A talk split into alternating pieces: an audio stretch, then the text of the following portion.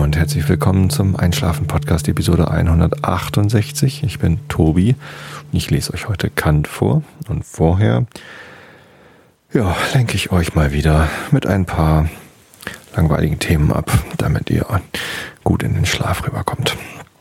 Ähm, genau, ähm, dieses Episode 168, auch wenn die, die jetzt gerade live zuhören, es so sehen, als wäre es die 169. Ich habe schon wieder ein paar Probleme gehabt mit Xenem und dem Sendungskürzel und der automatischen Erkennung des Streams. Aber immerhin äh, ist jetzt gerade auf xenem.de, streams.xenem.de. Da kann man auch über www.xenem.de hin, also x-e-n-i-m.de. Da ist jetzt gerade eine Seite, wo es auch den Chat gibt, der auch auf der Einschlafen Podcast Homepage verlinkt ist und ähm, ein kleiner Player, wo ihr hier live zuhören könnt. Würde mich freuen, wenn da ein paar mehr Leute zuhören und sich auch in den Chat hängen, sich da vielleicht ein bisschen unterhalten über das, was ich hier mache. Es gibt auch immer mal wieder jemanden, den Kimo Nies, der schreibt Show Notes. Das heißt, er schreibt live mit, welche Themen ich anspreche das finde ich ganz großartig. Vielen Dank an dieser Stelle nochmal dafür. Das ist eine tolle Arbeit. Dann muss ich nämlich hinterher nicht äh, mich hinsetzen und mich dran erinnern, was ich dann da alles erzählt habe. Total praktisch. So, das Thema für den heutigen Podcast soll sein Work-Life-Blend und ähm, Arcadia habe ich mir ausgedacht. Ich habe heute zum ersten Mal den Begriff Work-Life-Blend gehört und habe den gleich gegoogelt. Ähm, ähm, und der Zusammenhang ist äh, Work-Life-Balance. Den Begriff ähm, habe ich schon öfter mal gehört und ihr bestimmt auch. Ich weiß aber nicht, ob ihr Work-Life-Blend schon kennt. Das ist der neueste Schrei, sozusagen. Äh, Work-Life-Balance sagt ja, man soll seine, sein, seine Arbeit und sein Leben in eine Balance bringen, sodass man also nicht zu viel arbeitet und genügend Zeit zum Leben hat. Die äh, Annahme dabei ist anscheinend, dass man bei der Arbeit nicht lebt. Denn zumindest lebt man ja nicht frei. Und das Thema habe ich ja auch schon öfter mal thematisiert. Es ist fremdbestimmte Zeit. Wenn es auch äh, schöne Zeit sein kann, dann kann sie halt auch mal ätzend sein und äh, sie ist auf jeden Fall halt fremdbestimmt. Man kann nicht selber bestimmen, was man in der Zeit tut. Normalerweise. Und ähm, ja, das ist ein, ein heißes Thema, auch im Zusammenhang mit Burnout. Also wir, man hat ja in der letzten Zeit immer mehr ähm, Berichte darüber gehört, dass Menschen vom Burnout-Syndrom betroffen sind. Das ist eine Krankheit, die auftritt, wenn man, äh, ja, das ist jetzt gefährliches Halbwissen. Ich kenne mich damit ehrlich gesagt nicht so ganz genau aus. Ich glaube, ähm, wenn man äh, sich die Arbeit zu sehr zu Herzen nimmt. Also es trifft gar nicht unbedingt Leute, die zu viel arbeiten, wobei das schon häufiger der Fall ist. Und auch nicht unbedingt Leute, die, ähm, äh, ja, keine Ahnung. Also ein, ein Burnout-Syndrom ist zumindest eine ernsthafte Krankheit, die kuriert werden muss, wofür man auch krankgeschrieben wird, regelmäßig und über die man sich als Arbeitgeber bitte gefälligst nicht lustig zu machen hat, sondern ähm, die ein ernsthaftes Problem ist, sowohl für die Angestellten, die es trifft, als auch für die Arbeitgeber, die offensichtlich ähm, nicht mitbekommen haben, dass einer ihrer Mitarbeiter oder mehrere ähm, ja, sich die Arbeit zu sehr zu Herzen genommen haben. Das heißt, sie mit nach Hause genommen haben und sich nicht richtig äh, frei machen können in ihrer Freizeit, um ähm, sich zu erholen. Man muss sich von Arbeit irgendwann auch mal erholen, glaube ich. Zumindest wenn es ja so anstrengende Arbeit ist. Und die meisten Jobs, die ich kenne, also ich habe noch nie einen Job gesehen, der ähm, irgendwie nicht anstrengend ist. Vor allem in der heutigen Zeit, wo es immer mehr Leute gibt, die äh, so Knowledge Professionals sind, also die Wissensarbeiter sind, die ähm, ja, ihre Arbeit nur dann verrichten können, wenn sie ein großes äh, Wissen also ein, ein ständig wachsendes Wissen haben. Also man muss nicht unbedingt studiert haben, um ein Knowledge Worker zu sein äh, und, und, ganz viel äh, Wissen an der Uni aufgesaugt haben, sondern es geht darum, dass man äh, seinen Job eigentlich nicht richtig machen kann, wenn man sich nicht ständig fortbildet, zum Beispiel. Ja, und ja, das, das sind anstrengende Jobs und da muss man eben auch ab und zu abschalten können. Und ähm, wenn man das nicht kann, dann kann man, wenn man Pech hat, das Burnout-Syndrom bekommen. So, und der neueste Schrei, ich habe da heute ähm, das erste Mal von gelesen, ist äh, ja die Tatsache, dass also es fing wohl so in den in den Baby-Boomer-Jahren fing das an mit Work-Life-Balance, dass die äh, Leute gesagt haben, sie wollen gerne ähm, ja, mehr, mehr Zeit für die Familie, mehr Zeit für Kinder und so haben.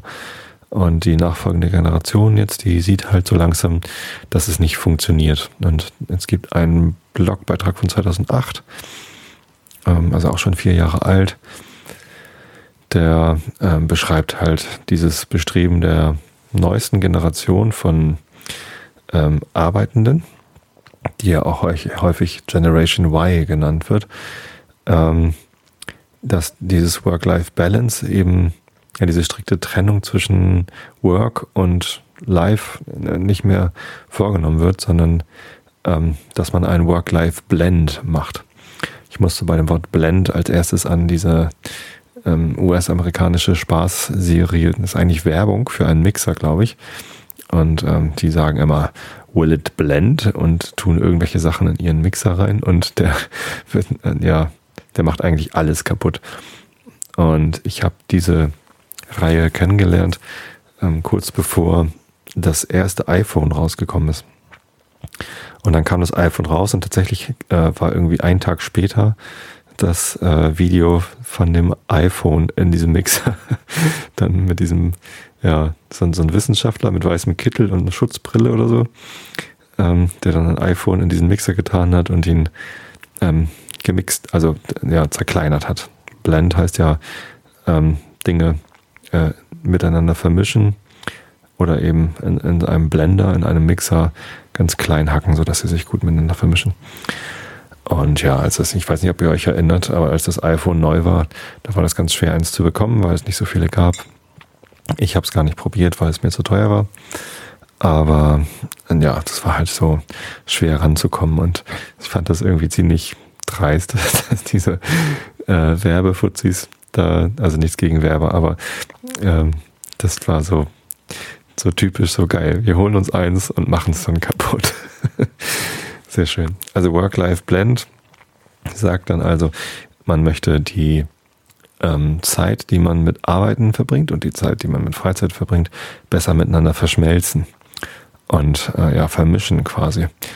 Ähm, da war auf dem Blogbeitrag dann so ein Beispiel für Generation X Menschen, also Leute über 30 vielleicht, so nach, äh, ja, Nachfahren der Babyboomers, ähm, die, äh, wenn, wenn die einen, einen Blackberry haben, das war damals irgendwie noch das angesagte Gerät der Wahl, ähm, die ähm, sind dann meistens überfordert vom Information Overload sind ständig erreichbar und haben ganz viel Informationen ständig zur Hand und können damit nicht, oder für die ist das Stress, ständig erreichbar zu sein.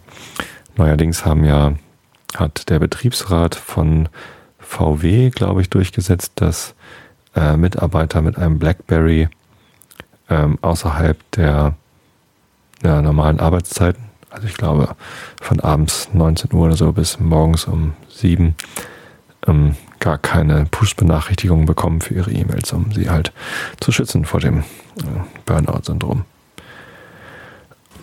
Ja, äh, wo war ich jetzt gerade stehen geblieben? Also Work-Life-Blend. Es geht um das ähm, Verschmelzen von Arbeitszeit und freier Lebenszeit, genau. Und äh, die, ich, ich war bei den beim Information Overload.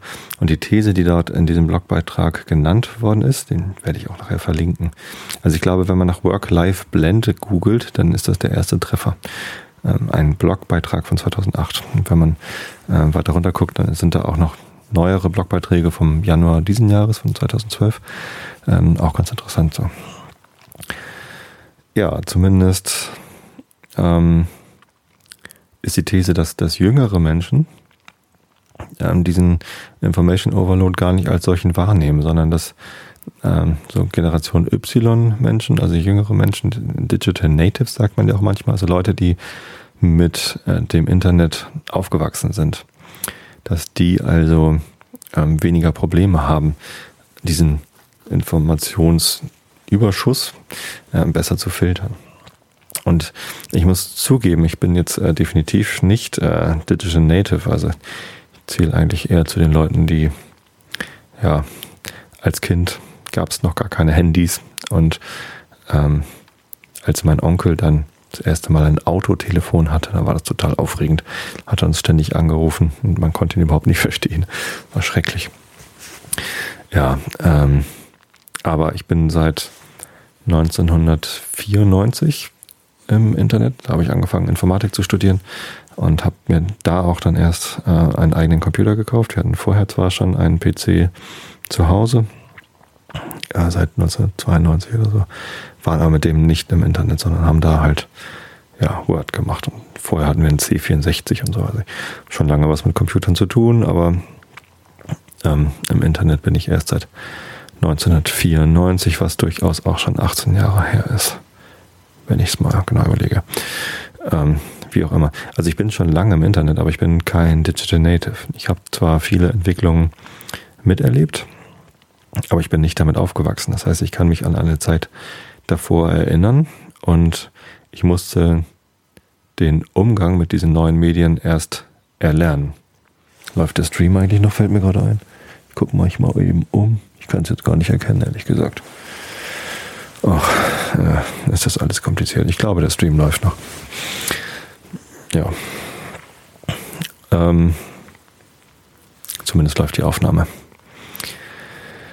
Also, was wollte ich äh, sagen? Ich bin so ein bisschen durcheinander gerade, weil meine Tochter da gerufen hat.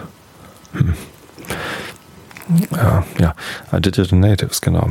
Und die These ist, dass Digital Natives beziehungsweise Generation Y äh, Leute, die eben zeitlebens, also auch schon als Kinder mit dem Internet gelebt haben. Und dann gibt es jetzt noch den neueren Begriff Social Natives. Ähm, das sind ja, höchstens halt Kinder. Also seit wann gibt es Social Networks? Xing gibt es seit, also OpenBC und LinkedIn gibt es seit 2003. Das heißt, wenn man da geboren ist, dann ist man jetzt neun und man ist bestimmt nicht auf Xing mit neun Jahren. Ähm, und äh, ich weiß gar nicht, seit wann es Facebook gibt, ehrlich gesagt. Bin ich, stehe ich mal wieder auf dem Schlauch. 2005 vielleicht. Zumindest irgendwann danach. Und Twitter gibt es auch noch nicht so lange. Ja, zumindest gibt es jetzt den Begriff ähm, Social Natives. Das sind ähm, Kinder oder Jugendliche, die es halt gar nicht anders kennen, als dass es ähm, Social Networks gibt im Internet. Also für die also die Kommunikation dem ja, über Facebook genauso natürlich ist wie für mich die Kommunikation mit dem Telefon. Also ich kann mich durchaus noch an äh, den Tag erinnern, als wir unser erstes Telefon damals noch von der Post bekommen hatten, äh, das Tasten hatte, weil wir vorher ein Telefon mit Wählscheibe hatten und meine Mutter äh, so ein bisschen genervt war, dass beim Wählen mit der Wählscheibe immer ähm, die Fingernägel so beansprucht worden sind. Außerdem wohnten wir in äh, Wistedt und das hat eine andere Vorwahl als Hamburg, auch wenn es irgendwie so hier direkt vor den Toren von Hamburg liegt äh, mussten wir halt immer, wenn wir meine Oma angerufen haben, also meiner Mutter Mutter, mussten wir 040 und dann eine ganz lange ähm, Zahlenkette wählen. Ich habe die Telefonnummer meiner Oma vergessen. Damals musste man sich Telefonnummern auch noch merken, weil ähm, diese Telefone keine Nummernspeicher hatten. Ähm, aber also Telefon hatten wir halt immer und für mich ist es ganz natürlich, dass man Leute anrufen konnte. Auch wenn es damals so war, dass man wissen musste, wie äh, lang eine Einheit ist und was eine Einheit kostet. Damals, also noch vor der deutschen Einheit, es geht jetzt nicht um die politische Einheit Deutschlands, sondern es geht um Telefoneinheiten, äh, kostete eine Einheit 23 Pfennig und man musste wissen, wie lang die Einheiten sind. Die waren tagsüber kürzer als nachts und ins Ausland waren sie ziemlich kurz. Ich weiß es nicht mehr genau. Ähm, irgendwann wurden die Preise dann geändert von der Post und äh, ich weiß nicht, ob es dann schon die Telekom hieß. Dann war auf einmal eine Einheit nur noch 12 Pfennig und ähm, dauerte aber auch kürzer. Es war eine andere Taktung dann. Naja, ich weiß gar nicht, wie das heutzutage ist, ehrlich gesagt, ob es das überhaupt noch gibt, diese normalen Tarife. Ähm, ich kenne es jetzt schon seit vielen Jahren nicht anders, dass man zu Hause am Festnetz eine Flatrate ins Festnetz hat. Ähm, angefangen hat es damals mit Alice. Ich hab, äh, war einer der ersten Han nee, das hieß gar nicht Alice, genau, es hieß Hansenet.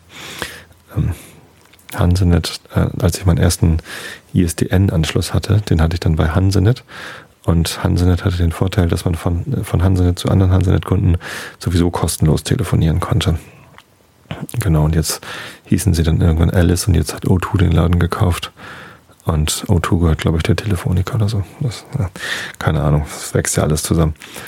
Ähm, ja, zumindest, ähm, ich bin halt Telephone Native und neue, ja, jüngere Menschen sind halt Digital Native, die kennen es halt nicht anders, als dass es das Internet gibt. Das ist ganz normal, dass man per E-Mail kommuniziert. Und ähm, ja, noch jüngere Menschen sind halt Social Native und die kennen es halt gar nicht anders, als dass man über Social Networks kommuniziert. Vielleicht gehören da auch die Leute dazu, die es nicht anders kennen, als äh, über ICQ zu äh, kommunizieren. Ein, ein ganz äh, beliebtes Zitat. Das kennen zwar nicht viele Leute, weil es nicht keine große Bühne war, aber als ich noch bei Comedia gearbeitet habe, da hat unser Marketingchef, der Wilms, mal äh, an einem Enterprise 2.0 Kongress teilgenommen. Ähm, der, also Comedia, sowohl Wilms Buse als auch äh, Sören Stamer, unsere, also der, unser CEO und der Marketingchef, die haben sich beide sehr stark gemacht in der Enterprise 2.0 Bewegung und auch ein Buch dazu zusammengetragen. Ähm, und ja, genau, der Wilms, der war mal dann auf einem Kongress und hat dann hinterher erzählt, das war ganz lustig, da saß ein 16-Jähriger mit auf dem Panel oder ein 15-Jähriger oder so und ähm, der meinte dann, E-Mail, ja, benutze ich auch, wenn ich mit alten Menschen kommunizieren will. da fühlte ich mich dann, dann doch etwas alt. Und ja, er kommunizierte halt ja, über Facebook oder halt vorher über Microsoft MSN Messenger, halt so ein Instant Messenger-Kram. Ich habe den Microsoft Messenger nie benutzt, weil ich äh, immer ICQ-Benutzer war. Ich glaube, ich weiß sogar noch meine, meine ICQ-Nummer weiß ich noch, obwohl ich das, die ewig nicht mehr benutzt habe oder irgendwo eingegeben habe. 12164930 ist meine ICQ-Nummer, falls mich da mal jemand kontaktieren will. Tatsächlich bin ich sogar manchmal jetzt online in ICQ, weil ähm, das Programm, das ich auf dem Mac benutze, um im äh, Chat mitzulesen, das heißt Adium. Und ähm, das habe ich halt auch früher schon mal für, ähm, für ICQ benutzt. Und tatsächlich war diese Nummer da drin noch eingespeichert und das kann eben ICQ und IRC und alle möglichen anderen Sachen.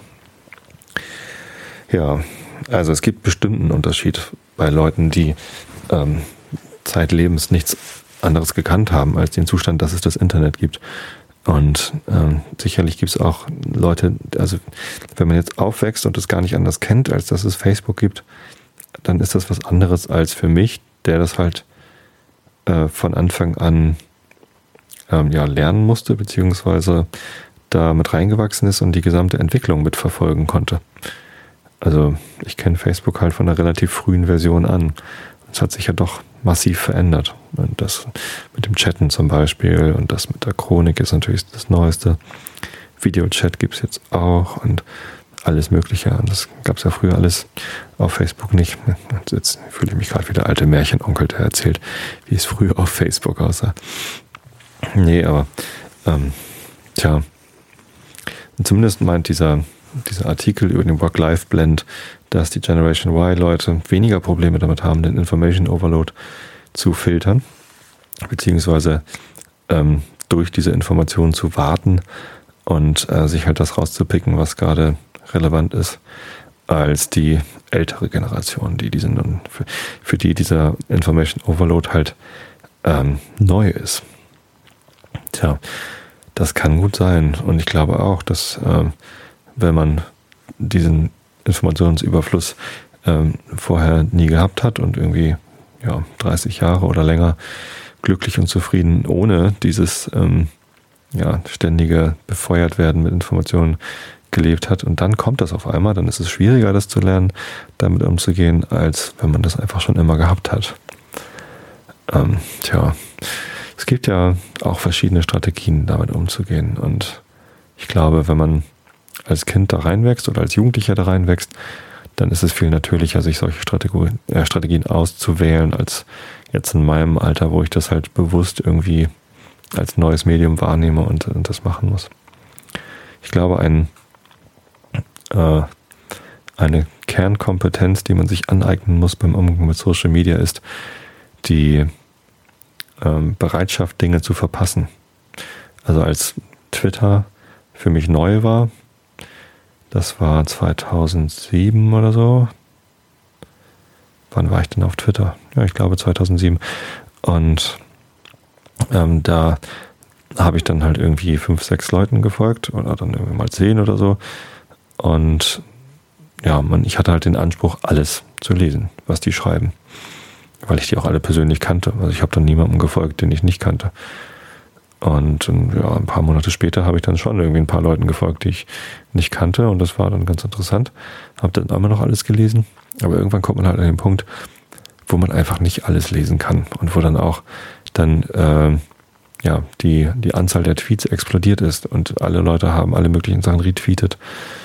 Und auf Facebook ist es ja sogar so, dass man, und bei Google Plus vor allem, bei Facebook gar nicht, glaube ich, aber man kriegt Sachen in den Stream, mit denen man gar nichts ähm, zu tun hat, also die man gar nicht angefordert hat. So angesagte Sachen oder so. Und Facebook filtert ja schon selbst, zeigt einem nicht mehr alles an, sondern irgendwie nur noch das, wovon Facebook glaubt, dass es irgendwie wichtig sein könnte. Naja, auf Facebook habe ich irgendwie über 500 Kontakte. Ähm, insofern finde ich das ganz gut, dass Facebook da ein bisschen filtert und mir nicht jeden, jeden kleinen Kram anzeigt. Also ich glaube, eine Kernkompetenz ist es einfach damit zu leben, dass man nicht alles davon mitbekommen kann, sondern wenn man irgendwie gerade mal reinguckt, dann sieht man halt einen Ausschnitt und das ist auch irgendwie zufällig, welchen Ausschnitt man sieht große Player wie, wie Facebook und Google, die spülen halt das nach oben, was gerade irgendwie deren, derer Meinung nach relevant ist. Ich finde das manchmal gar nicht so relevant, was ich da gezeigt bekomme, aber ja, diese Relevanzfrage ist ja auch eine ziemlich schwierige. Ähm, naja, wie auch immer. Zumindest ja, Work-Life-Blend.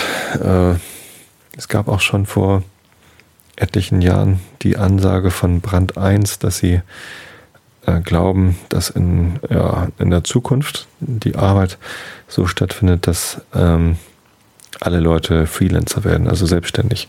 Halt irgendwie ähm, ja, dieses feste Angestelltenverhältnis gar nicht mehr so die tragende Rolle spielt in unserer ökonomischen Landschaft, sondern dass alle Leute äh, sich selbstständig machen und eben als Freelancer hier und da mal Jobs annehmen.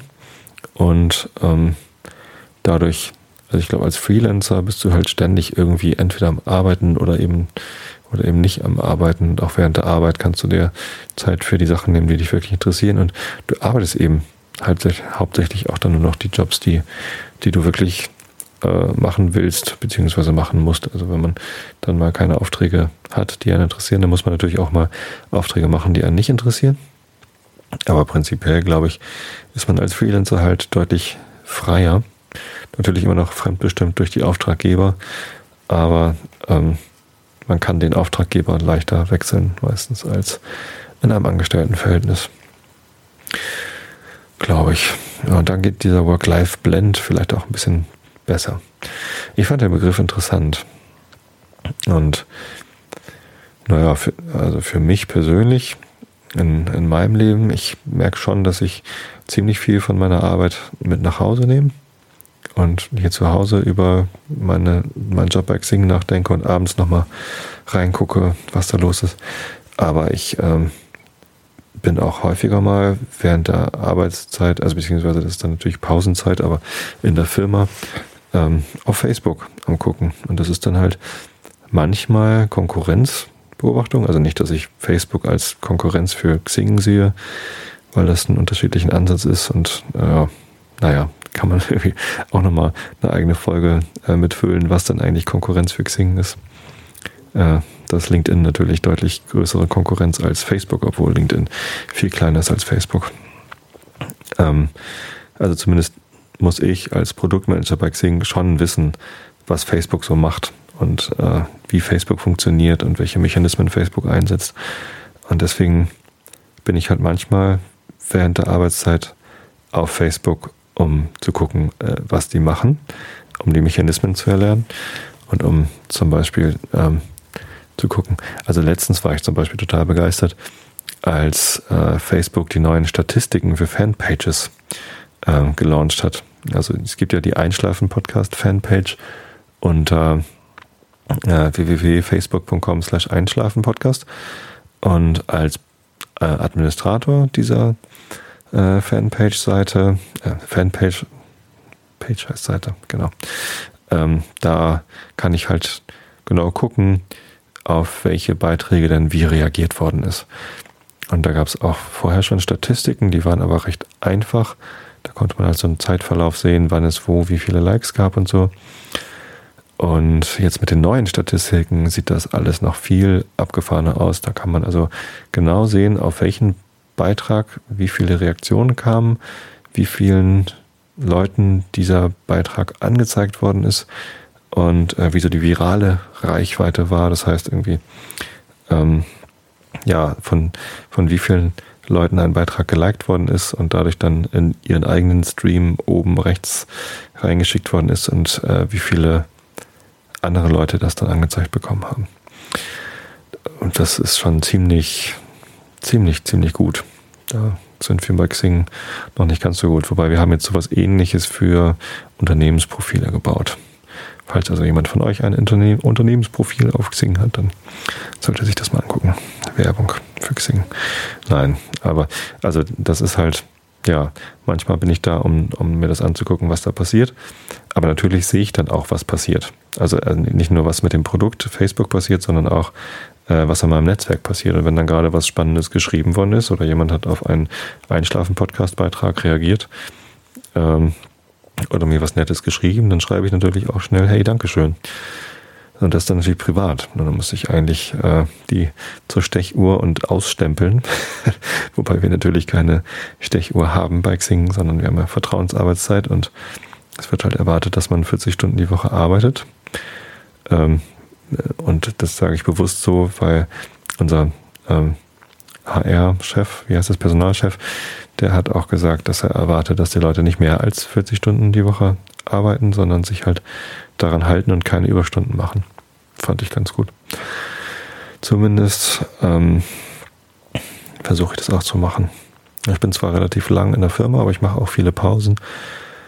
Und da ich immer gar nicht so genau sagen kann, wenn ich gerade auf Facebook bin, ob das jetzt gerade Produktbetrachtung ist oder private Beschäftigung mit dem mit meinem Netzwerk, Wobei auch die private Beschäftigung mit meinem Netzwerk, also ich kann ja das Produkt gar nicht ausprobieren, ohne mit meinem Netzwerk zu interagieren. Das ist halt ein, das ist schon ein echter Blend bei mir. Also muss ich sagen, ich glaube, ich bin schon mitten im Work-Life-Blend. Und ja, keine Ahnung, wenn man gerade nicht bei einem Social Network arbeitet, dann ist natürlich wahrscheinlich ein bisschen schwieriger. Ich habe zum Beispiel, ähm, als hier letztens eine Geburtstagsfeier war von meiner Lütten, einem Gespräch gelauscht von ein paar Gästen, die sich darüber unterhalten haben, ob es denn okay ist, bei der Arbeit ähm, auf Ebay zu gehen und andere Arbeitgeber würden ja Ebay sperren und so weiter und so fort. Und das war mir so fremd. Also so, weder bei Cormedia, meinem vorherigen Arbeitgeber, noch bei der Uni, äh, ganz früher, beim, bei meinem ersten Arbeitgeber quasi und während des Studiums. Ich habe ja auch vier Jahre an der Uni gearbeitet damals äh, noch natürlich jetzt bei Xing sind irgendwelche Seiten gesperrt, sondern man war im Gegensatz dazu angehalten, ähm, sich halt ständig Internetseiten anzugucken und äh, auf dem äh, neuesten Stand zu bleiben.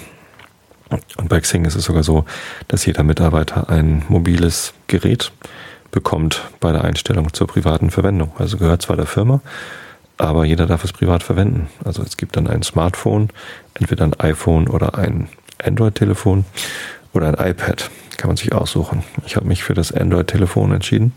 Bin damit auch ganz glücklich. Und das kriegt halt jeder Mitarbeiter, damit er sich mit diesen Systemen und mobilen Systemen auseinandersetzen kann und das lernt, wie das funktioniert, ähm, falls man das noch nicht kennt und eben da immer auf dem neuesten Stand ist. quasi als Fortbildung sozusagen. So eine relativ günstige Fortbildung eigentlich, wenn man das mal so betrachtet. Naja, zumindest äh, bin ich immer schockiert, wenn, das, wenn man dann von anderen Jobs hört, dass man da eben nicht auf Facebook gehen darf oder nicht auf Ebay gehen darf oder bestimmte Webseiten gesperrt sind. Da ist dann GMX gesperrt, weil da wären dann ja private E-Mails verfügbar.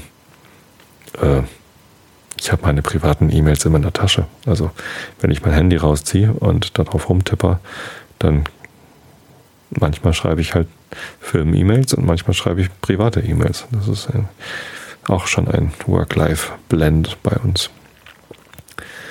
Aber natürlich kann ich das verstehen, dass es in anderen Branchen äh, eine ganz andere Sache ist. Zum Beispiel die eine Freundin, die hier dann zu Besuch war, die arbeitet bei der Sparkasse. Natürlich wollen die bei der Sparkasse ähm, nicht, dass die Sparkassenberaterinnen und Berater während der Arbeitszeit auf Facebook unterwegs sind. Was ich überhaupt nicht verstehen kann, ist, dass die Sparkasse auch Xing gesperrt hat.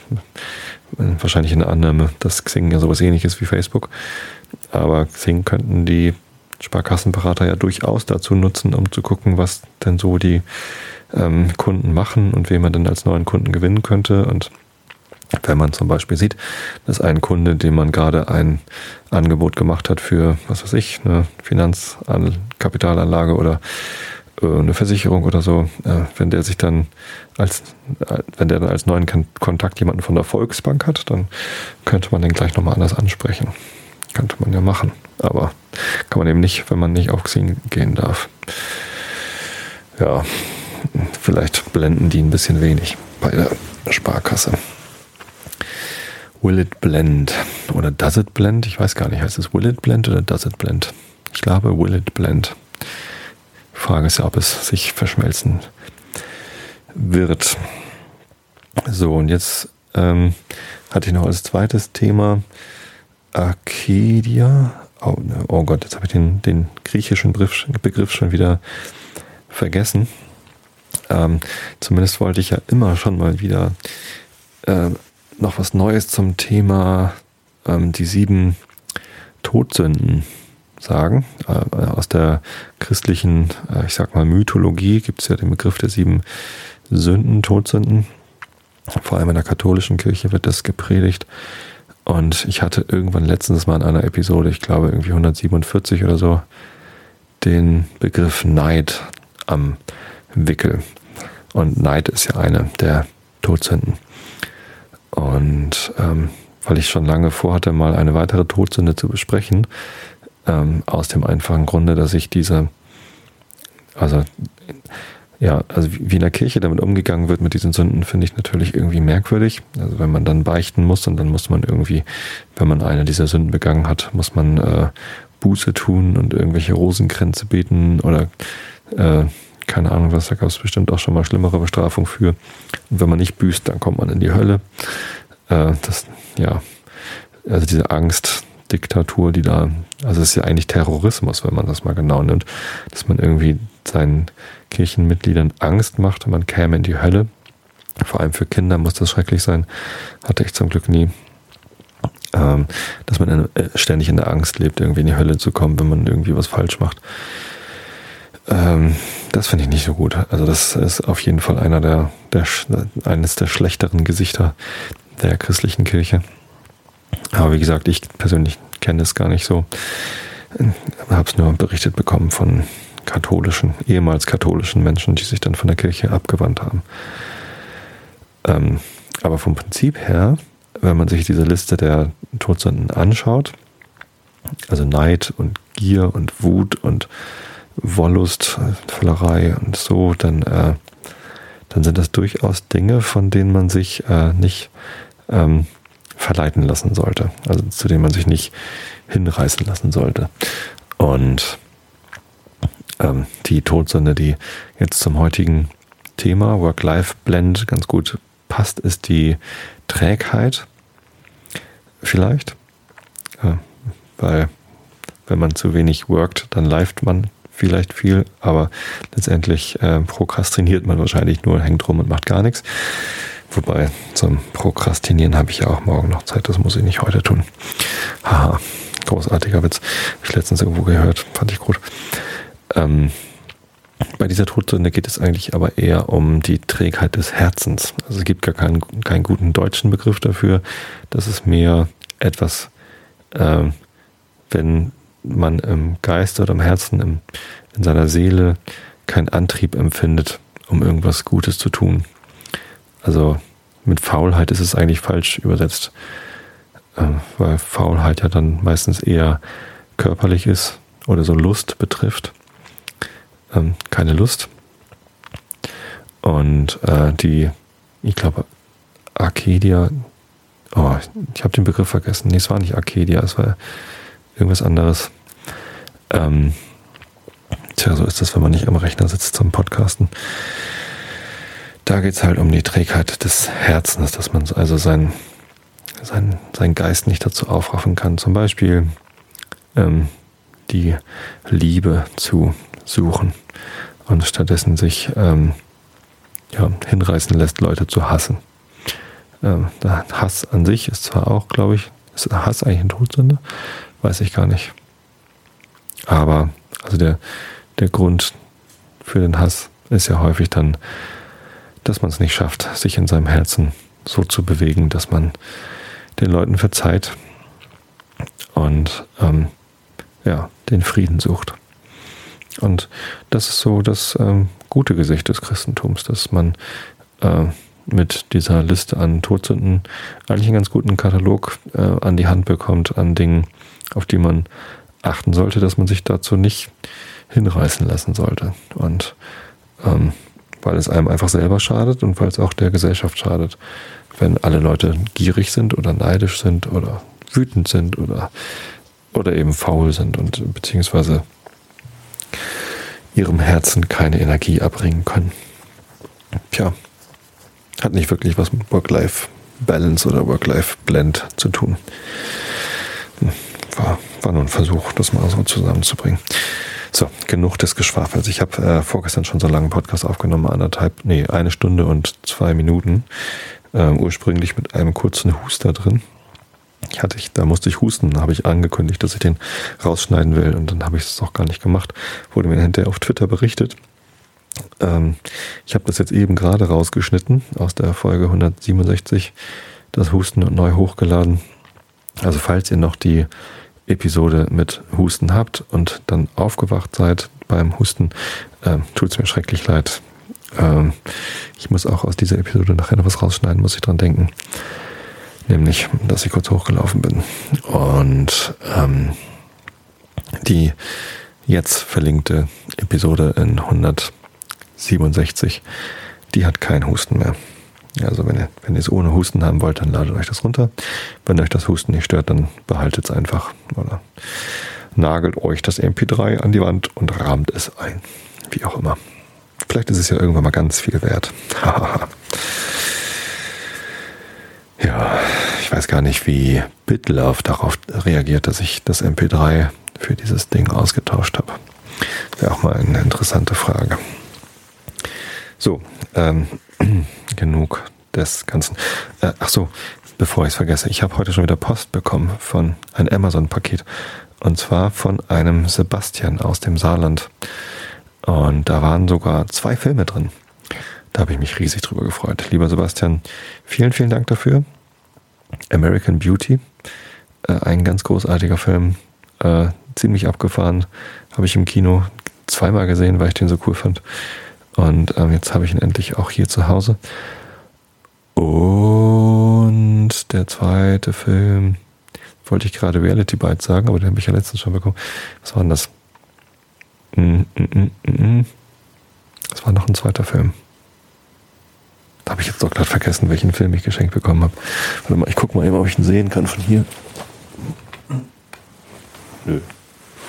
Hm. Zumindest war es noch ein zweiter Film. Von meinem Amazon-Wunschzettel. War da noch drauf? Hm. Komisch. Das ist mir glatt entfallen. Ähm, Ich habe mich aber gefreut, ganz ehrlich. und ja, ich freue mich immer, wenn ich Post bekomme. Und äh, freue mich auch, wenn ihr mir eine Postkarte schreibt, ehrlich gesagt. Aber wenn ihr mir schöne Sachen von meinem Amazon, Amazon Wunschzettel, Amazon Wunschzettel, Amazon Wunschzettel schickt, dann äh, freue ich mich natürlich noch viel mehr. Und ich habe heute einen neuen Pappkameraden begrüßen dürfen. Der Benedikt ist bei den Pappkameraden dabei mit 100 Euro. Finde ich cool. Aber bis zur Million ist es noch weit. Wie auch immer. So, Immanuel Kant, Kritik der reinen Vernunft. Weiter geht's auf Seite B299. Ne, B300, glaube ich, war ich. Also, Augen zu und zugehört. Dass dieses aber auch der Fall mit allen Kategorien und den daraus gesponnenen Grundsätzen sei, erhellet auch daraus, dass wir so gar keine einzige derselben real definieren, das heißt die Möglichkeit ihres Objekts verständlich machen können, ohne uns sofort zu Bedingungen der Sinnlichkeit mit hin der Form der Erscheinungen herabzulassen, als auf welche, als ihre einzige Gegenstände, sie folglich eingeschränkt sein müssen, weil wenn man diese Bedingung wegnimmt, alle Bedeutung, das heißt Beziehung aufs Objekt wegfällt, und man durch kein Beispiel sich selbst fasslich machen kann, was unter der gleichen Begriffen denn eigentlich für ein Ding gemeint sei. So, hier sind zwei Fußnoten. Ähm, die erste ist nur ein Zusatz. Ähm, die zweite beginnt genau jetzt. Anschließend folgt in Ausgabe A Oben bei der Darstellung der Tafel der Kategorien überhoben wir uns der Definition einer jeden derselben dadurch, dass unsere Absicht, die lediglich auf den synthetischen Gebrauch derselben geht, sie nicht nötig mache und man sich mit unnötigen Unternehmungen keiner Verantwortung aussetzen müsse, deren man sich überhoben sein kann. Das war keine Ausrede, sondern eine nicht unerhebliche Klugheitsregel, sich nicht sofort ans Definieren zu wagen und Vollständigkeit oder Präzision in der Bestimmung des Begriffs zu verursachen oder vorzugeben, wenn man mit irgendeinem oder anderen Merkmale desselben auslangen kann, ohne eben dazu eine vollständige Herzählung aller derselben, die den ganzen Begriff ausmachen, zu bedürfen. Jetzt aber zeigt sich, dass der Grund dieser Vorsicht noch tiefer liege, nämlich, dass wir sie nicht definieren konnten, wenn wir auch wollten. Hier ist noch eine Sub-Fußnote, also eine Fußnote zur Fußnote. Ich verstehe hier die Realdefinition, welche nicht bloß den Namen einer Sache andere und verständlichere Wörter unterlegt, sondern die so ein klares Merkmal daran der Gegenstand Definitum jederzeit sicher erkannt werden kann und den Begriff zur Anwendung brauchbar macht, in sich enthält. Die Realerklärung würde also diejenige sein, welche nicht bloß einen Begriff, sondern zugleich die objektive Realität desselben deutlich macht. Die mathematische Erklärung äh, die mathematische Erklärungen, welche den Gegenstand, den Begriffe gemäß in der Anschauung darstellen, sind von der letzteren Art. So, jetzt springe ich eine Ebene wieder hoch, das heißt, wir sind wieder in der Fußnote. Sondern wenn man alle Bedingungen der Sinnlichkeit wegschafft, die sie als Begriffe eines möglichen empirischen Gebrauchs auszeichnen und sie vor Begriff, vor Begriffe von Dingen überhaupt mithin vom transzendentalen Gebrauch nehmen, bei denen bei, bei ihnen gar nichts weiter zu tun sei, als die logische Funktion in Urteilen äh, als die Bedingung der Möglichkeit der Sachen selbst anzusehen, ohne doch im mindesten anzeigen zu können, wo sie denn ihre Anwendung und ihre, ihr Objekt mithin, wie sie im reinen Verstande ohne Sinnlichkeit irgendeine Bedeutung und objektive Gültigkeit haben könne. Das war die Fußnote. So, und jetzt geht es wieder zurück zum Haupttext. Mit den Fußnoten über mehrere Ebenen ist mir auch neu. Das ist ja nicht schlecht. Gott, dieses Kapitel hat sehr viele Fußnoten und hört vor allem nie auf. Den Begriff der Größe überhaupt kann niemand erklären, als etwa so, dass sie die Bestimmung eines Dinges sei, dadurch, wie vielmal eines in ihm gesetzt ist, gedacht werden kann. Allein dieses wie viel Mal gründet sich auf die sukzessive Wiederholung, mithin auf die Zeit und die Synthesis des Gleichartigen in derselben. Realität kann man im Gegensatz mit der Negation nur als denn erklären, wenn man sich eine Zeit als den Inbegriff von allem Sein gedenkt, die entweder womit erfüllet oder leer ist. Lasse ich die Beharrlichkeit, welche ein Dasein zu aller Zeit ist, weg, so bleibt mir zum Begriffe der Substanz nichts übrig als die logische Vorstellung vom Subjekt, welche ich dadurch zu realisieren vermeine, dass ich mir etwas vorstelle, welches bloß als Subjekt, ohne wovon ein Prädikat zu sein, stattfinden kann. Aber nicht allein, dass ich gar keine Bedingungen weiß, unter welchen denn dieser logische Vorzug irgendeinem Dinge eigen sein werde, so ist auch gar nichts weiter daraus zu machen und nicht die mindeste Folgerung zu ziehen, weil dadurch gar kein Objekt des Gebrauchs dieses Begriffs bestimmt wird und man also gar nicht weiß, ob dieser überall irgendetwas bedeute.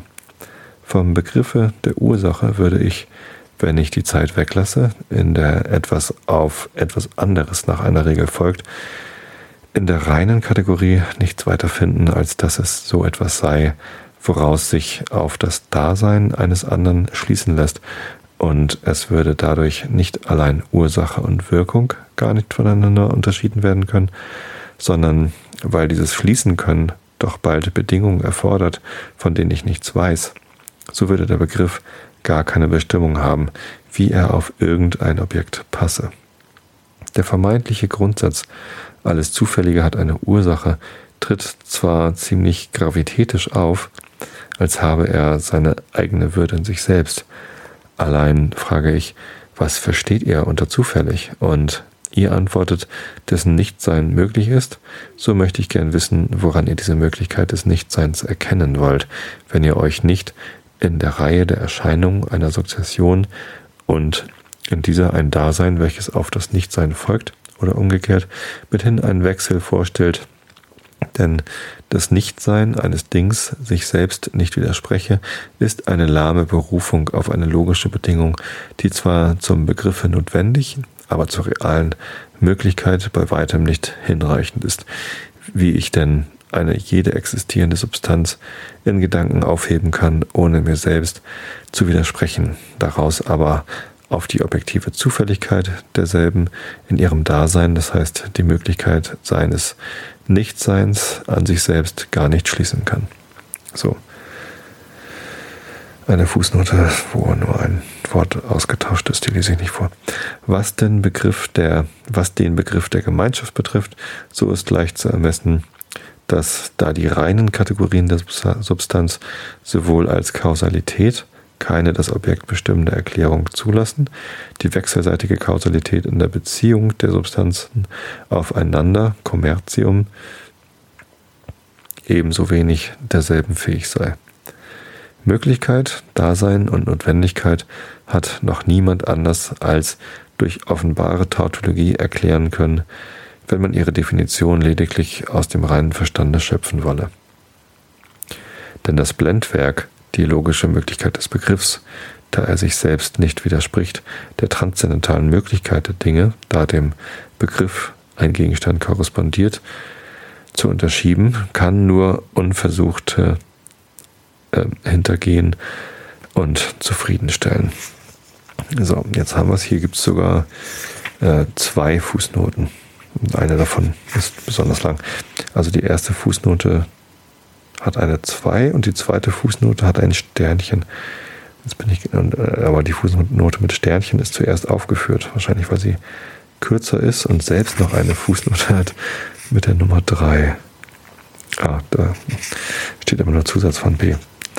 Also erstmal die Sternchen-Fußnote. Mit einem Worte, alle diese Begriffe lassen sich durch nichts belegen und dadurch ihre reale Möglichkeit dartun, wenn alle sinnliche Anschauung, die einzige, die wir haben, weggenommen wird. Und es bleibt dann nur noch die logische Möglichkeit übrig, das heißt der Begriff, Gedanke, äh, möglich sei, wovon aber nicht die Rede ist, sondern ob er sich auf ein Objekt beziehe und also irgendetwas bedeute. Und die zweite Fußnote mit der Nummer 2. Anschließend folgt als neuer Absatz in Ausgabe A. Es hat etwas Befremdliches und sogar Widersinnisches, äh, Widersinnisches, ja, an sich, dass ein Begriff sein soll, dem doch eine Bedeutung zukommen muss, der aber keiner Erklärung fähig wäre. Allein hier hat es mit den Kategorien diese besondere Bewandtnis, dass sie nur vermittels der allgemein sinnlichen Be Bedingungen einer bestimmten Bedeutung und Beziehung auf irgendeinen Gegenstand haben können, diese Bedingungen aber aus der reinen Kategorie weggelassen worden, da diese denn nichts als die logische Funktion enthalten kann. Das Mannigfaltige unter einem Begriff zu bringen, aus dieser Funktion, das heißt der Funktion der Form des Begriffs, allein aber gar nichts erkennt äh, und unterschieden werden, welches Objekt darunter gehöre, weil eben von der sinnlichen Bedingung, unter der überhaupt Gegenstände unter sie gehören können, abstrahiert worden. Boah, sind das verschwurbelte Sätze. Daher bedürfen die Kategorien noch über den reinen Verstandesbegriff Bedingungen ihrer Anwendung auf Sinnlichkeit überhaupt Schema und sind ohne diese keine Begriffe, wodurch ein Gegenstand erkannt und von anderen unterschieden würde, sondern nur so viel Arten, einen Gegenstand zu möglichen Anschauungen zu denken und ihm nach irgendeiner Funktion des Verstandes seine Bedeutung unter noch erforderlichen Bedingungen zu geben, das heißt ihn zu definieren. Selbst können sie also nicht definiert werden. Die logische Funktion der Urteile überhaupt, Einheit und Vielfalt, Bejahung und Verneinung, Subjekt und Prädikat können ohne einen Zirkel zu begehen nicht definiert werden, weil die Definition doch selbst ein Urteil sein und also diese Funktion schon enthalten müsste. Die reine Kategorien sind aber nichts anderes als Vorstellungen der Dinge überhaupt, sofern das Mannigfaltige ihrer Anschauung durch eine äh, oder andere dieser logischen Funktionen gedacht werden muss. Größe ist die Bestimmung, welche nur durch ein Urteil das Quantität hat, Judicum commune, Realität diejenige, die nur durch eine bejahend Urteil gedacht werden kann. Substanz, was in Beziehung auf die Anschauung das letzte Subjekt aller anderen Bestimmung sein muss. Was das nun aber vor Dinge sein, in Ansehung, äh, deren man sich dieser Funktion vielmehr als einer anderen bedienen müsse, bleibt hierbei ganz unbestimmt. Mithin haben die Kategorien ohne die Bedingung der sinnlichen Anschauung, dazu sie die Synthesis enthalten, gar keine Beziehung auf irgendein bestimmtes Objekt, können also keines definieren und haben folglich an sich selbst keine Gültigkeit objektiver Begriffe. Fußnote Ende. So, ich kann mich nicht mehr konzentrieren. Das ist alles viel zu kompliziert, sowas vorzulesen. Und das um diese Uhrzeit. Oh, ich bin auch schon wieder fast bei einer Stunde in diesem Podcast. Ich wollte gar nicht so lang. Tut mir leid, aber ich hoffe, ihr konntet dabei gut einschlafen. An die Live-Hörer, vielen Dank fürs Zuhören. Ich gucke jetzt gleich wieder in den Chat und werde dann, werde ich die Episode fertig mache, da noch mit euch chatten können. Ich danke euch allen fürs Zuhören. Ich wünsche euch eine schöne Woche entspannt euch gut und wir hören uns wieder am nächsten Montag. Achso, nächsten Montag habe ich mich übrigens verabredet mit Björn, meinem Kollegen Björn, äh, zum Pappkameraden-Podcast aufnehmen. Das heißt, es gibt nächsten Montag erst Pappkameraden-Podcast und dann Einschlafen-Podcast, beides hintereinander weg, live auf Xenem. Also würde mich freuen, wenn ihr dabei seid. Bis dann, gute Nacht.